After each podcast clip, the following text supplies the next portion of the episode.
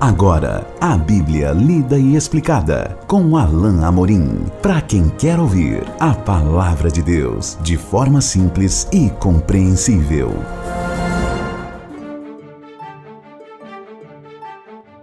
Olá, querido ouvinte, querida ouvinte, estamos de volta com o programa A Bíblia Lida e Explicada. Eu sou o pastor Alain Amorim, nós continuamos a estudar o Evangelho de Mateus no último capítulo capítulo 28. Eu peço que você acompanhe a leitura aí dos versículos dos versículos 6 ao versículo 10, o segundo trecho ah, do primeiro parágrafo desse capítulo. Vamos ler então a bendita palavra de Deus. Ele não está aqui, ressuscitou como tinha dito. Vinde ver onde ele jazia. E depois depressa dizer aos seus discípulos que ele ressuscitou dos mortos e vai adiante de vós para Galiléia. Ali o vereis. É como vos digo. E retirando-se elas apressadamente do sepulcro, tomadas de medo e grande alegria, correram a anunciá-lo aos discípulos. E eis que Jesus veio ao encontro delas e disse: Salve!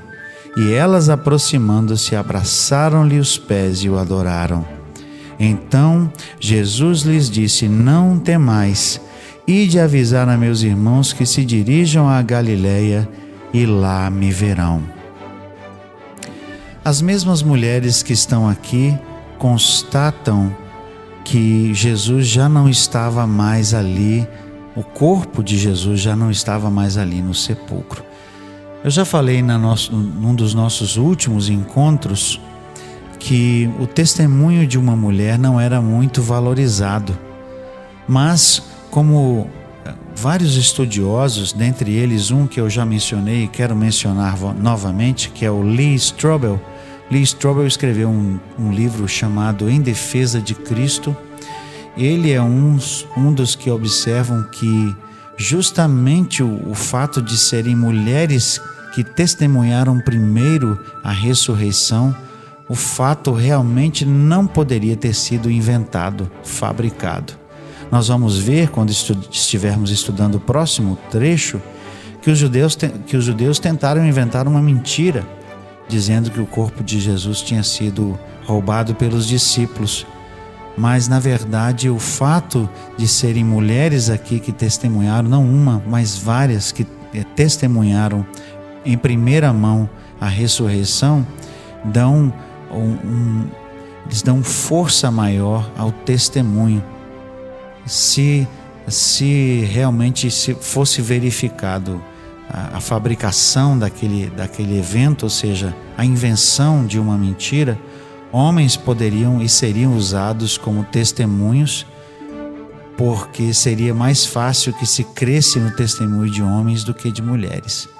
Então, especialmente para as nossas queridas ouvintes, o papel de vocês foi sobremodo importante ali, representadas por, pelas Marias aqui, Maria Madalena e a outra Maria, porque dão força maior ao testemunho de que Jesus realmente ressuscitou. O texto então diz no verso 6: o anjo afirmou: Ele não está aqui, ele ressuscitou. Na verdade, o texto literalmente, por causa do tempo verbal ah, no grego, ele foi ressuscitado. E o Craig Blomberg nos traz uma observação muito importante: nenhum texto da Escritura no Velho Testamento diz que Jesus ressuscitou a si mesmo ou ressuscitou-se Jesus foi ressuscitado. Por quem? Pelo próprio Deus. Foi o Pai que o ressuscitou.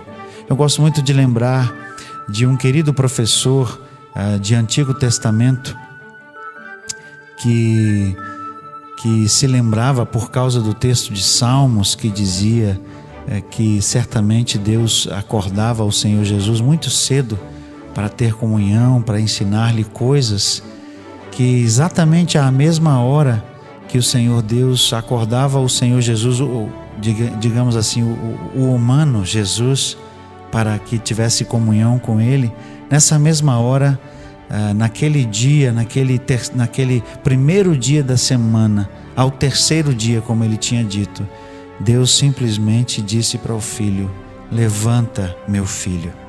E o Senhor Jesus ressuscitou e saiu daquele sepulcro. Não foi visto, é, o, nenhum dos textos dos evangelhos diz exatamente quando foi esse momento. Ele não foi visto saindo do túmulo, mas ele certamente saiu vitorioso sobre a morte. É, tragada foi a morte pela vida, como nos diz o texto de 1 Coríntios, capítulo 15. Jesus estava vivo. E o anjo, então, fazendo com que fosse constatado por aquelas mulheres, disse, disse isso: Não temais, eis que buscais Jesus foi crucificado, que foi crucificado. Ele não está aqui, ressuscitou, verso 6, como tinha dito. Vinde ver onde jazia. O anjo traz as mulheres até dentro do sepulcro para que elas pudessem ver em primeira mão que o corpo já não estava mais ali. E ele informa que o corpo não está ali porque Jesus não estava mais morto. Ele ressuscitou, ele foi ressuscitado, literalmente, como o texto nos diz. Verso 7: E depois depressa dizei a seus discípulos que ele ressuscitou dos mortos e vai adiante de vós para a Galileia, ali o vereis. Exatamente como Jesus tinha dito, o anjo relembra e dá a ordem para que as mulheres é, fossem até os discípulos, contassem o que viram, que o corpo não estava mais lá, que Jesus tinha ressuscitado e que fossem de volta para a Galileia. Os discípulos vieram da Galileia, estavam em Jerusalém por, por ocasião da festa, nós sabemos disso ficaram ali depois, é, depois que, que Jesus é, ressuscitou, mas logo voltariam para casa. Então Mateus constrói aqui a sua narrativa porque o momento que ele quer destacar é o momento final, praticamente, é, dos, do, dos últimos momentos de Jesus antes da sua ascensão, em que ele dá o grande mandamento para os discípulos que é chamado de grande uh, comissão. Então, o verso 8 diz o seguinte: E retirando-se elas apressadamente do sepulcro, tomadas de medo e grande alegria, alegria correram a anunciá-lo aos discípulos. Exatamente como o anjo lhes falou, lhes ordenou, elas saíram com pressa. O texto diz: tomadas de alegria e de espanto elas certamente estavam assustadas. O que é isso que está acontecendo? Mas elas, é, resolutas, determinadas a fazer exatamente o que o anjo disse, tendo constatado que o corpo não estava mais lá, elas foram aos discípulos imediatamente.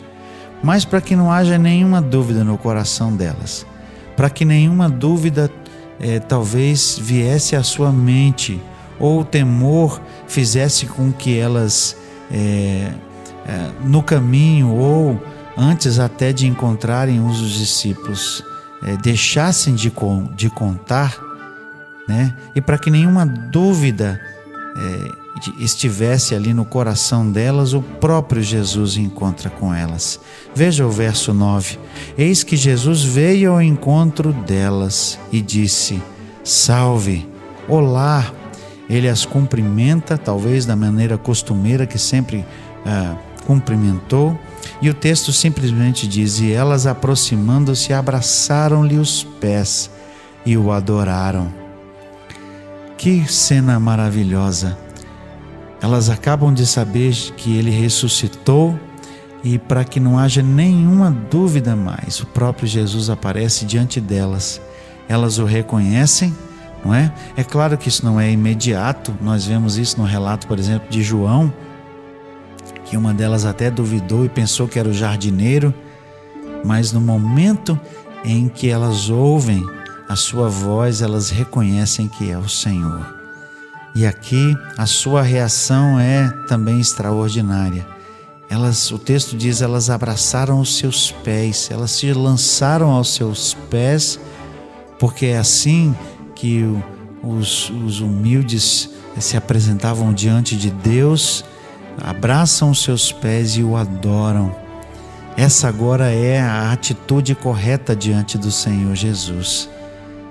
Essa agora era a atitude correta diante daquele que havia ressuscitado dentre os mortos, com todo poder e glória, estava diante de seus olhos, agora glorificado, talvez com as vestes brancas, talvez com aquela glória que ele tinha, e não havia mais dúvida em seus corações: Jesus estava vivo. E Jesus dá a mesma ordem que o anjo ah, trouxe. Jesus lhes disse: Não temais, ide avisar meus irmãos que se dirijam a Galiléia e lá me verão. Jesus alerta de novo para aquilo que ele já tinha dito: eu irei a Galiléia, mas tem um detalhe importantíssimo que Jesus não deixa escapar aqui. Ide avisar a meus irmãos. Que coisa maravilhosa. Jesus não chama ide avisar aos meus discípulos. É, Jesus não fala ide avisar aos seus irmãos. Ele diz ide avisar aos meus irmãos. Que fala, que fala, perdão, acolhedora de Jesus. Que fala inclusiva. Jesus era irmão, Jesus era irmão deles, assim como Jesus é o nosso irmão, irmão daquele, de todos aqueles que creem nele. Nós somos, como nas palavras do próprio apóstolo Paulo em Efésios, no capítulo 3, nós somos co-participantes, somos co-herdeiros e somos ah, filhos ah, do Pai, assim como Deus, como Jesus é. Somos aqueles que, que com Jesus estaremos na presença do nosso Pai, do nosso Deus. Por isso ele diz aqui, meus irmãos. Essa falha, essa fala, me perdoem, essa fala também acolhe os discípulos que no final do relato do último capítulo que estudamos juntos tinham fugido, não é? Quando Jesus foi preso, eles eles se dispersaram, assustados. E certamente quando eles ouviram a, a fala das mulheres, né? Ele disse assim: Digam aos meus irmãos. Certamente os discípulos não temeram em encontrar o Senhor Jesus após ouvir que elas disseram isso. E de dizer aos meus irmãos. Então, é, essa é a ordem que elas receberam. Elas certamente foram até os discípulos e contaram a, a eles o que tinham visto e ouvido do próprio Senhor Jesus. Nós vamos continuar no próximo encontro a estudar juntos o relato que está aqui no final do Evangelho de Mateus. Até lá então, que Deus abençoe a sua vida. Acesse agora nossa plataforma e baixe os podcasts www.rede316.com.br. A Bíblia lida e explicada com Alain Amorim.